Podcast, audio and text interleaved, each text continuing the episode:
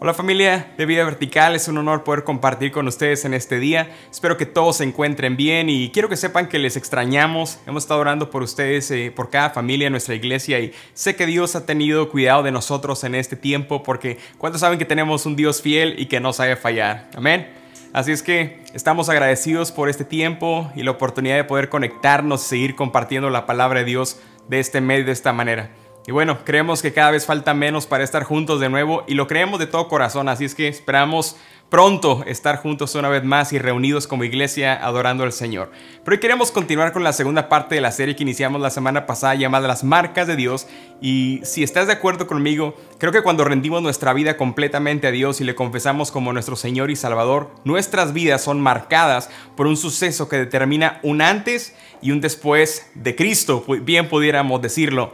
Y el domingo pasado vimos la primera marca que es la marca de transformación. Y si no tuviste la oportunidad de escuchar el mensaje, quiero invitarte a ingresar a nuestra página web vidaverticalhouston.com y darle clic en donde dice mensajes en casa y allí encontrarás todos nuestros mensajes de esta serie y algunas series pasadas para que puedas ponerte al corriente si es que no tuviste la oportunidad de ver el mensaje la semana pasada. Así es que vamos metiéndonos de lleno al mensaje esta semana y vamos leyendo el versículo base de nuestra serie que espero que al terminar estas cuatro semanas podamos haberlo ya aprendido de memoria, ¿ok?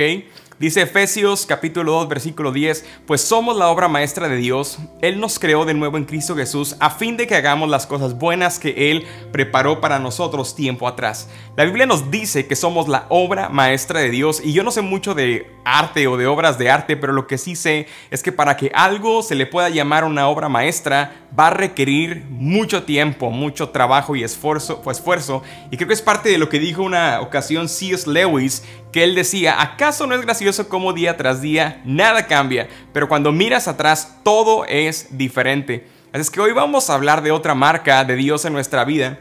Quiero mencionarles la marca de libertad.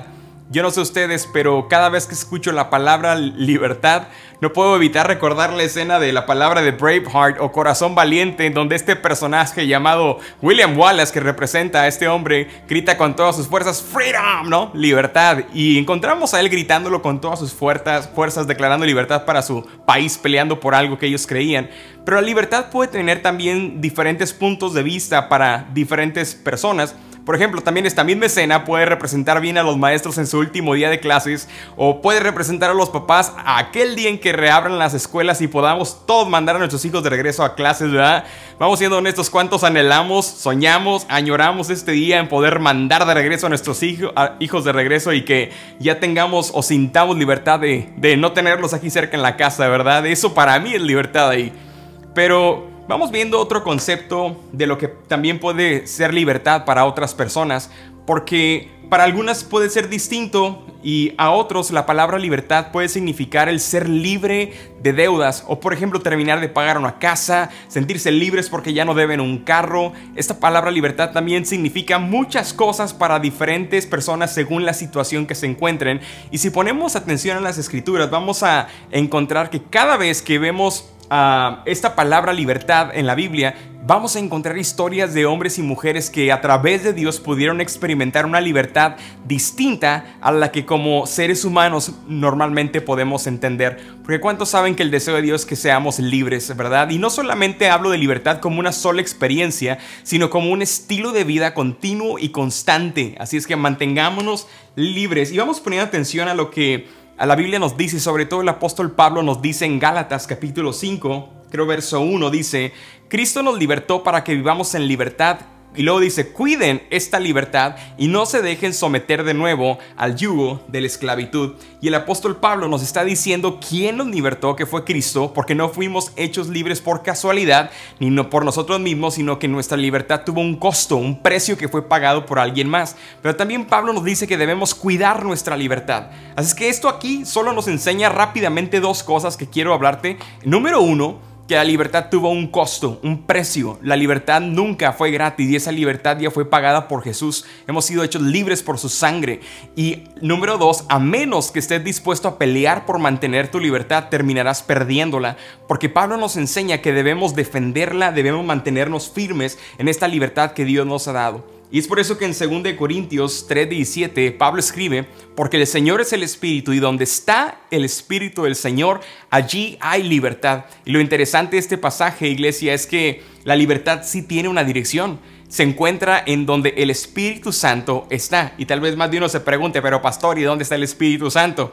Y déjame decirte, Él está donde tú y yo le invitamos a estar y Él se siente bienvenido. Y debemos entender que la libertad está ligada a una palabra que creo que no todos tenemos en nuestro vocabulario, a lo mejor algunos de ustedes nunca han escuchado, pero libertad está ligada al señorío. Y la libertad siempre está ligada a esta palabra y te voy a explicar lo que es. Por ejemplo, de la misma manera que un rey tiene gobierno sobre un reino que tiene límites y fronteras, también nuestra libertad está sujeta a los límites puestos por aquel a quien tú y yo llamamos nuestro Señor y nuestro Dios. En otras palabras, señorío representa a quien o aquel reino al cual tú y yo servimos o estamos sujetos bajo de. Y es curioso, pero hay varias maneras en las que la mayoría de las personas piensan o creen libertad cuando escuchan esta palabra. Y quiero darte rápidamente tres cosas que la gente piensa cuando escuchan la palabra libertad. Y la primera es viviendo sin límites. Esto es lo que la mayoría de la gente cree, es vivir sin prohibiciones, haciendo lo que yo quiera hacer sin que nadie me lo impida. Es que... Ah, ah, yo puedo decir lo que yo quiero decir sin rendir cuentas a nadie. Y hay una frase muy popular que rodea este concepto y lo hemos escuchado todos es, y es lo que pasa en Las Vegas se queda en... Ándenle, no, sean, no, no se hagan los santos, todos hemos escuchado esa frase. Se queda en Las Vegas. Y la realidad es que esta frase tiene una historia detrás de esto. Esta historia comienza a finales de los 90, en donde la ciudad contrató una compañía de marketing porque tenía un gran problema con la ciudad de Las Vegas y es que nadie quería ir a una ciudad de vacaciones en medio del desierto. ¿Quién querría gastar dinero allí, verdad? Así es que esta ciudad, ah, junto a, una buena compañía de marketing, tuvieron una junta y crearon una idea increíble de construir una campaña publicitaria que inundaría canales de televisión, noticieros, radios, medios de comunicación, creando así la ilusión de que existía un lugar llamado Las Vegas en donde podías experimentar la libertad que siempre habías querido experimentar. Y ellos dijeron, si logramos hacer que la gente se crea esto, ellos mismos terminarán pagando por venir a nuestra ciudad. Así que fue como en el 2003 en que la ciudad de Las Vegas adoptó esta frase tan popular como suya, que lo que pasa en Las Vegas se queda en Las Vegas. Y lamentablemente en ese momento terminó convirtiéndose en un paraíso de actividades solo para adultos. Y la razón por la que esta ciudad se hizo tan famosa y popular en todo el mundo y gente gasta miles de dólares, cientos de miles de euros cada año y aún muchos de ellos pierden sus ahorros de toda su vida en una sola noche de apuestas y de parranda es porque han creído la mentira que fue generada por esta compañía o campaña de marketing a finales de los 90, principios del 2000, solo para atraer a gente como ellos a un lugar como ese en medio del desierto. Un lugar al cual que de ninguna otra manera otro lugar quisiera ir a un desierto, ¿verdad? Gastar su dinero pasar las vacaciones ahí. Así es que honestamente este era un lugar al que definitivamente nadie quería ir, pero ellos apuntaron a personas que creían en la ilusión de un lugar en donde se llamaría Las Vegas, en donde todo era posible y todos los sueños locos y guajiros que pudieras tener los pudieras realizar sin límites y sin que nadie te prohibiera hacerlo. Qué locura, ¿verdad? Pero esa es la frase de lo que pasa en Las Vegas, se queda en Las Vegas y ha sido tan popular aún en nuestros tiempos, tiempos como hoy. Y eso es lo que muchos piensan de la palabra libertad pero ah, como adultos es lo que a veces experimentamos, ¿no? Hacer lo que queramos hacer.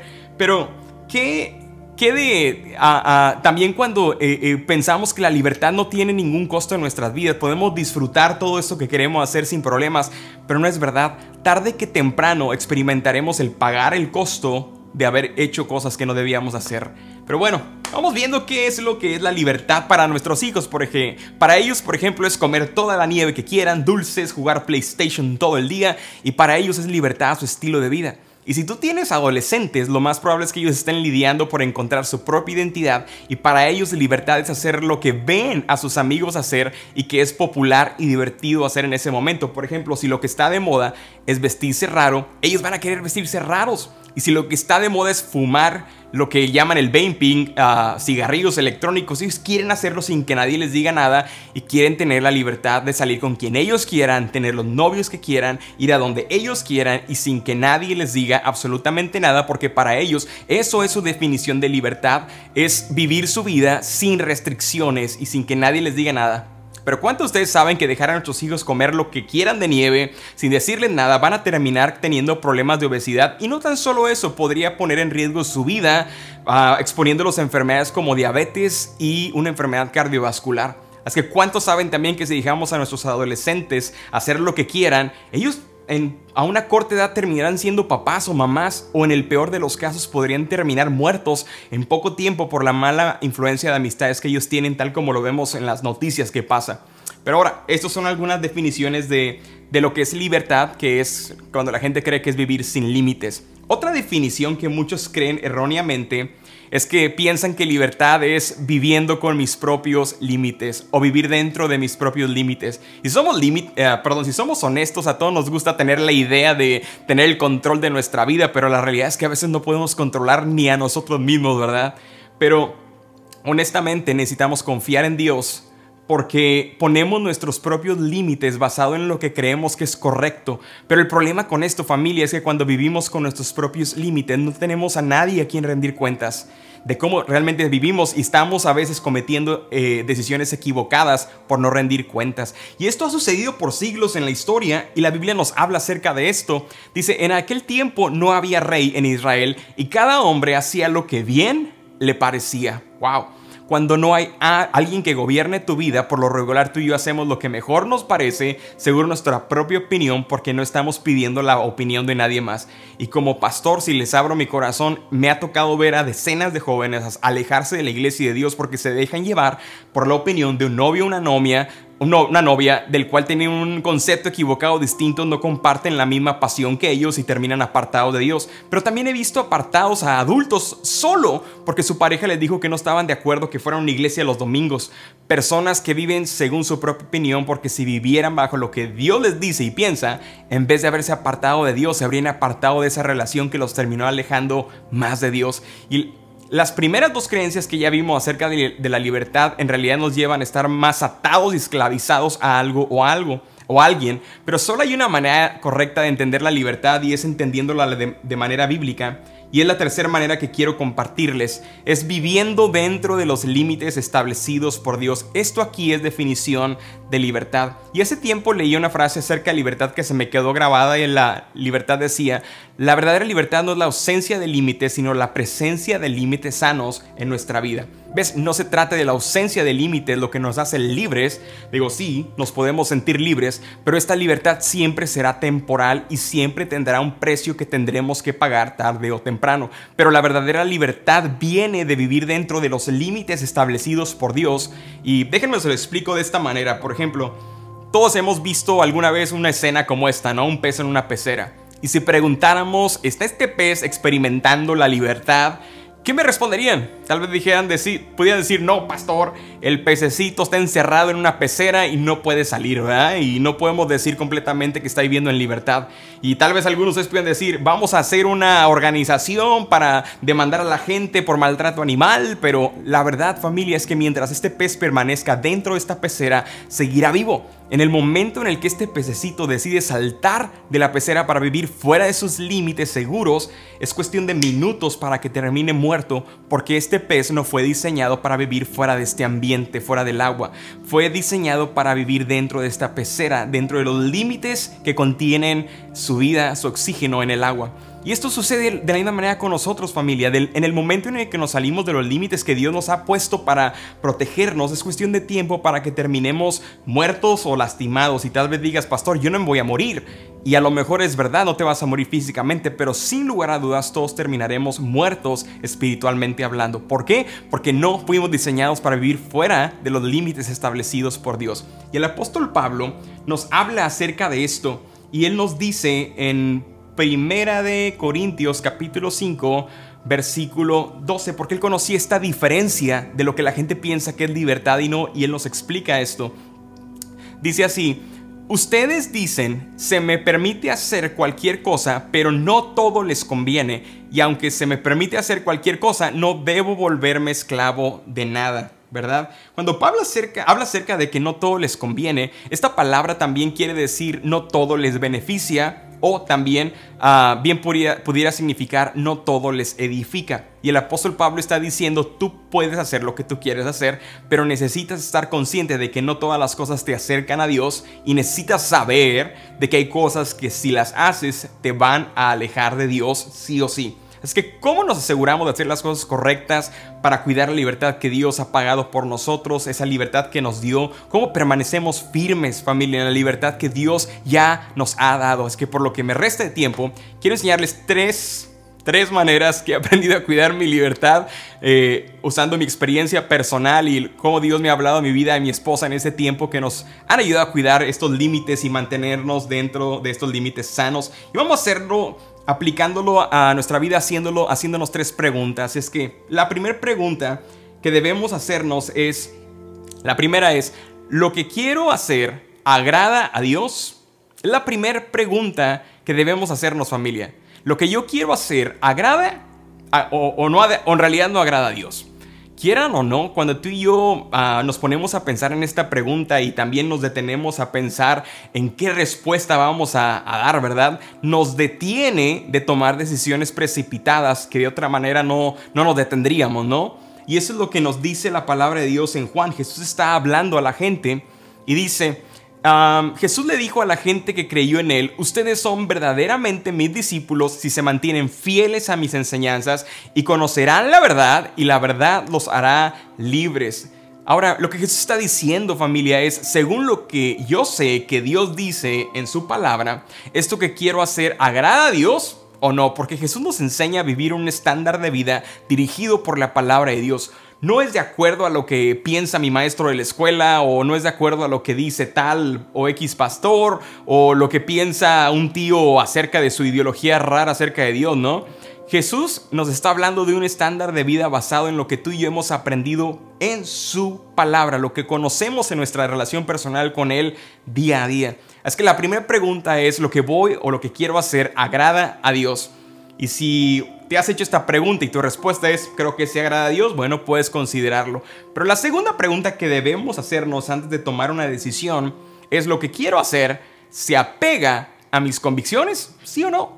Es la segunda pregunta que debemos hacernos. ¿Lo que quiero hacer se apega a mis convicciones?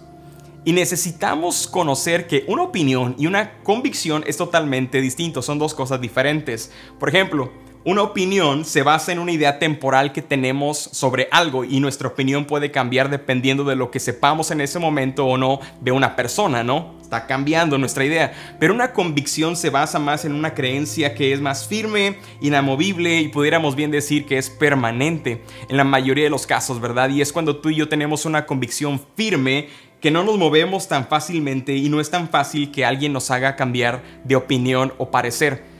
Pero ahora vamos viendo qué dice la Biblia acerca de nuestras convicciones. Y el apóstol Pablo ah, escribe en Romanos capítulo 14, pero si tienes dudas acerca de si debes o no comer, y aquí la, clave en este versículo es si tú tienes dudas de hacer o no hacer algo. Entonces, vamos a seguir leyendo. Ah, entonces, pecado comerlo, pues no eres fiel a tus convicciones. Si haces algo que crees que está mal, entonces pecas. Lo que Pablo nos revela es que él tenía convicciones personales y estas convicciones son inspiradas obviamente por la palabra de Dios. Y hay algo que necesitas saber acerca de las convicciones y es que nunca contradicen la palabra de Dios. También nuestras convicciones deben ser desarrolladas y también nuestras convicciones son únicas son únicas para cada, cada, persona.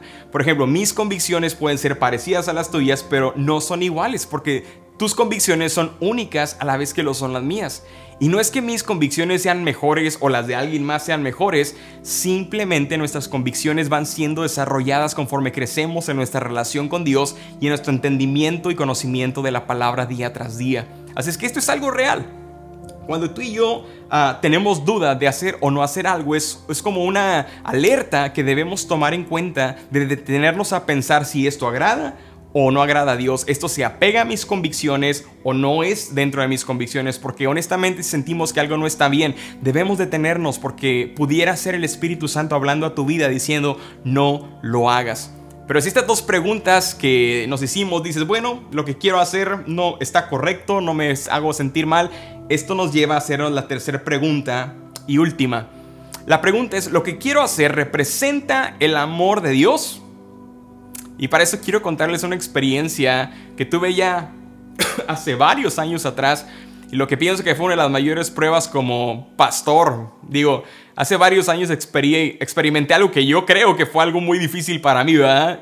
Imagínate esto, imagínate que después de haber orado por mucho tiempo, trabajado por años, después de haberte sacrificado mucho por lograr algo y haberte preparado por mucho tiempo para plantar una iglesia y orar a Dios, por fin plantas una iglesia y empiezas a servir al Señor con todo tu corazón y, y, te acercas después del servicio a saludar a las familias de la iglesia. Una de las cosas que Sandra y yo hacemos es preguntarles cómo están, Dios les bendiga, qué les pareció el servicio. Y un día, una persona Ah, imagínate que se te acerque esta persona y te dice la cara, pastor, a mí no me gusta su iglesia.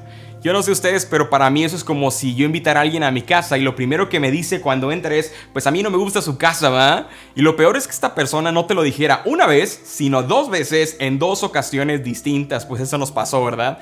Esta personita llegó una vez a nuestra iglesia y ya hace varios años atrás y esta, esta persona bien pudiera haberse parecido a la mujer samaritana a la que Jesús le dijo, la verdad ya has tenido cinco pastores en tu vida y el que tienes en este momento ni siquiera lo consideras tu pastor, ¿verdad? Hagan de cuenta que esta era su descripción y cada vez que mi esposa y yo cruzábamos una palabra con ella, solo recuerdo que nos decía, ay, pastores, ustedes tan jóvenes, Y viniendo de una persona como ella, yo sabía que no hablaba de una juventud de años, sino que mis oídos realmente escuchaban, ay, pastores, ustedes tan inexpertos, tan inmaduros. Eso era lo que realmente esta persona nos quería decir, o al menos yo sentía eso, ¿verdad?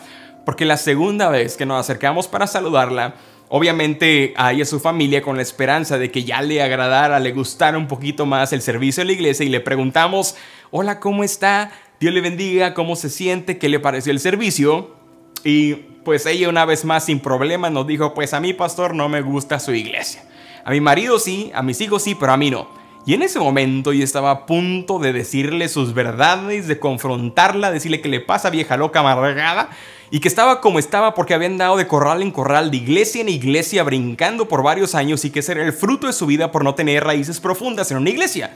Yo solo quería que ella se diera cuenta de lo que su infidelidad para la iglesia local le había provocado. Yo quería confrontarle en ese momento sin importarme lo que alguien oyera, pero basado en lo que aprendimos hoy, lo que quería hacer agradaba a Dios. Para mí si me hubieran preguntado yo hubiera respondido sí, porque Dios quiere que la confronte esta persona en su error y al fin y al cabo es lo que tengo que hacer como pastor, si o, o no va, si no lo hago yo a lo mejor nadie lo hace. Entonces, la siguiente ah, pregunta que aprendimos hoy a hacernos, ¿lo que estaba por hacer se apega a mis convicciones? Claro que sí, Dios me decía luz verde confronta, la verdad, a pesar de que en ese momento eh, yo le regalaba la mejor sonrisa que podíamos sacar mi esposa y yo, por dentro nuestro corazón latía, yo creo que de molestia, y yo estaba listo para decirle sus verdades a esta persona, pero si no hubiera sido, iglesia, por esa tercera pregunta, que, que es lo que quiero hacer, refleja el amor o represente el amor de Dios, híjole, yo no sé qué hubiera hecho, porque lo que yo quería hacer no representaba realmente el amor de Dios ah, si yo hubiera respondido de esta manera. Ahora, yo no sé si esta persona ya le había dicho lo mismo a otros pastores o se había mostrado su inconformidad o su desinterés o su molestia para con la iglesia donde ya había estado antes. Yo no sé si los otros pastores le habrán dicho sus verdades en su cara o no y por eso se fue de la iglesia ella o no. Pero en el fondo, muy en el fondo, yo sabía que el decirle lo que estaba por decirle no representaba el amor de Dios de esta manera con esta persona y sobre todo porque yo me sentía molesto y ofendido por lo que me acababa de decir. Ahora, yo creo que la confrontación es algo bueno en la realidad si lo hacemos de la manera correcta según lo que dice la palabra de Dios para restaurar. Pero en mi problema es que yo estaba molesto, estaba enojado por la situación. Recuerden, no era la primera, era la segunda vez. Así es que mirándola a los ojos, recuerdo que ah, sonreímos y le dijimos una vez más muchas gracias por su opinión. Esperemos seguir siendo de bendición para usted y su familia y continuamos avanzando como si nada hubiera pasado saludando a otras familias. Pero la verdad, mientras caminábamos lejos de esta persona, realmente me sentía molesto y enojado y todavía impotente por no haberle dicho nada, ¿verdad? Me quedé con las ganas de decirle. Pero les aseguro que si estas personas no, estas preguntas no fueran parte del estilo de vida que vivimos, ya hubiéramos lastimado como pastores a más personas de la iglesia. Y sabes, personas por las cuales mi esposa y yo hemos estado dispuestos a hacer sacrificios que tal vez muchos de ellos jamás podrán entender porque lo que yo quería decirle a esta persona no representaba realmente el amor de Dios manifestado a su vida. Yo sabía que ella estaba buscando una excusa, un pretexto solamente para convencer a su familia de irse de la iglesia y saben que yo no iba a ser el que se lo iba a dar.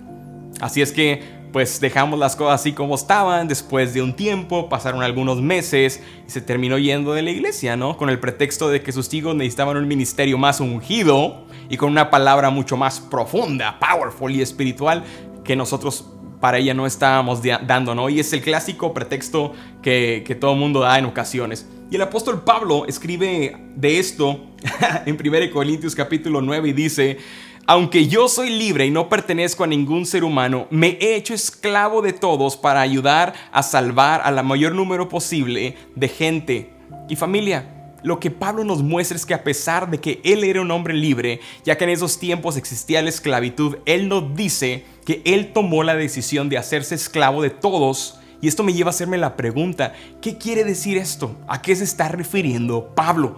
Y es que él nos enseña que ser verdaderamente libres no se trata de hacer algo, sino de dar algo. Y eso es lo que me frustra en muchas ocasiones porque ah, de la misma manera que esta persona que les platicaba hace un momento, hay muchos cristianos que llegan a una iglesia y esperan llegar a una iglesia donde hay un ministerio establecido, ah, ya quieren ah, tener el ministerio de jóvenes listo y grande como esta persona lo quería tener, el ministerio de intercesión de mujeres para hacer guerra espiritual y poder sacar sus dones y talentos y ministrar eh, eh, a las mujeres. Ya quería que hubiera todo listo hecho, formado, ya quería que todos hubieran trabajado para ella poder llegar y hacerlo y disfrutarlo. Pero cuando tú y yo entendemos la libertad que Dios nos ha dado y, esto nos lleva a entender este concepto tal como el apóstol Pablo nos dice, no se trata de hacer algo, sino de dar algo. Y la diferencia entre un cristiano que da fruto y uno que no, la realidad es que tal como esta persona, un cristiano que no da fruto, siempre espera que le den algo,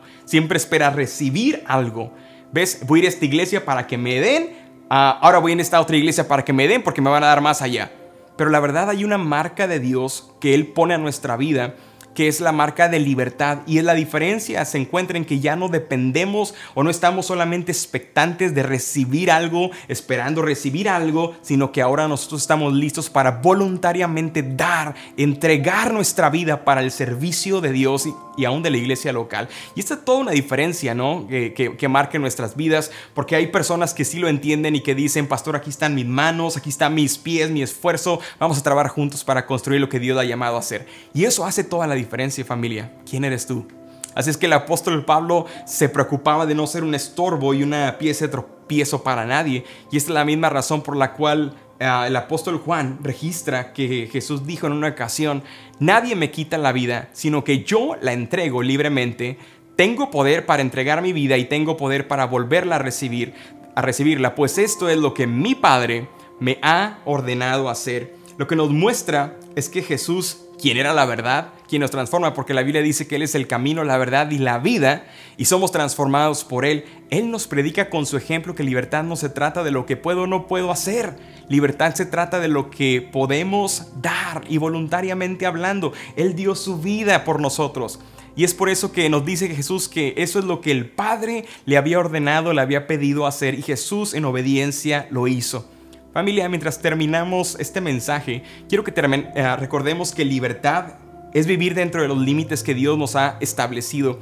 Y estas preguntas que me han ayudado a mí a permanecer y mantenerme en esta libertad, sé que también te ayudarán a ti y a cada uno de los que nos ven, pero quiero hablar por un momento a aquellos que nos ven, que saben que han estado saltándose o brincándose de los límites de Dios, ya han vivido ya fuera de ellos por mucho ah, tiempo y sienten que como un pez que se brinca de la pecera, sienten que han estado sin oxígeno, ya caminando lejos de Dios por mucho tiempo y la realidad es que sí, Tal vez has estado caminando lejos de Dios y es tu realidad. Pero si ese eres tú, quiero que recuerdes algo en este momento. No fue Dios quien se apartó de ti, fue tu búsqueda por otro tipo de libertad, fue tu sueño de experimentar lo que sucede en Las Vegas, se queda en Las Vegas. Eso fue lo que en verdad te hizo apartarte de Dios. Y si ese eres tú en este día, quiero decirte, Dios sigue esperándote a que regreses a casa y Él sigue esperándote en el mismo lugar donde tú lo dejaste la última vez que le buscaste. Y para recuperar esa libertad que Dios te había dado, déjame decirte algo, necesitas estar dispuesto a dar, darte a ti mismo, entregar tus propios sueños y deseos a Dios para tomar y comenzar a vivir los sueños, los deseos, los anhelos para poder hacer su voluntad, no la tuya, sino la de Él. Así que familia, permítanme terminar este tiempo orando por cada uno de ustedes y vamos a quedar despedidos. Es que ahí en tu lugar, ¿por qué no simplemente inclinas tu rostro si tú sabes que te has apartado del Señor? Tú sabes que no has estado permitiéndole al Señor transformar tu vida o establecer límites que Él quiere traer y te has querido brincar esos límites o porque no entiendes o porque no comprendes o porque no, no crees que sea lo correcto para tu vida. Déjame decirte ahí, cede tu voluntad a Dios.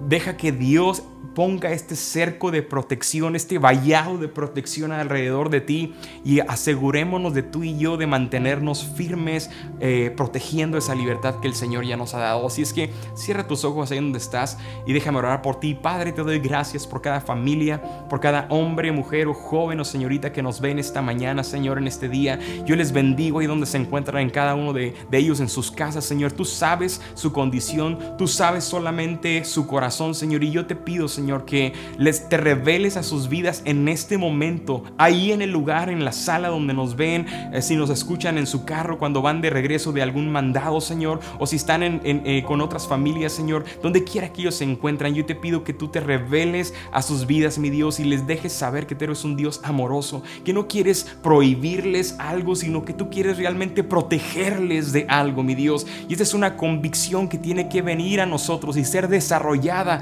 y crecer en, en nuestras vidas conforme ah, te conocemos cada vez más a ti, mi Dios.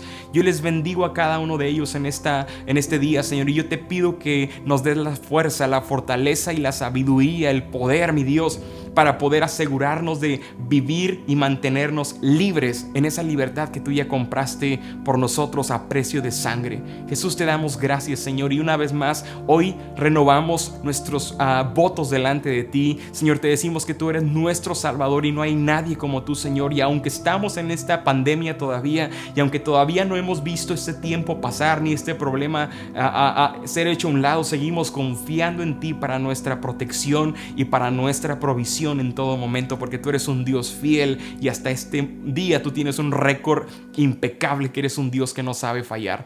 Te amamos, te glorificamos y bendecimos tu nombre, mi Dios, en el nombre de Cristo Jesús. Y todos decimos, amén.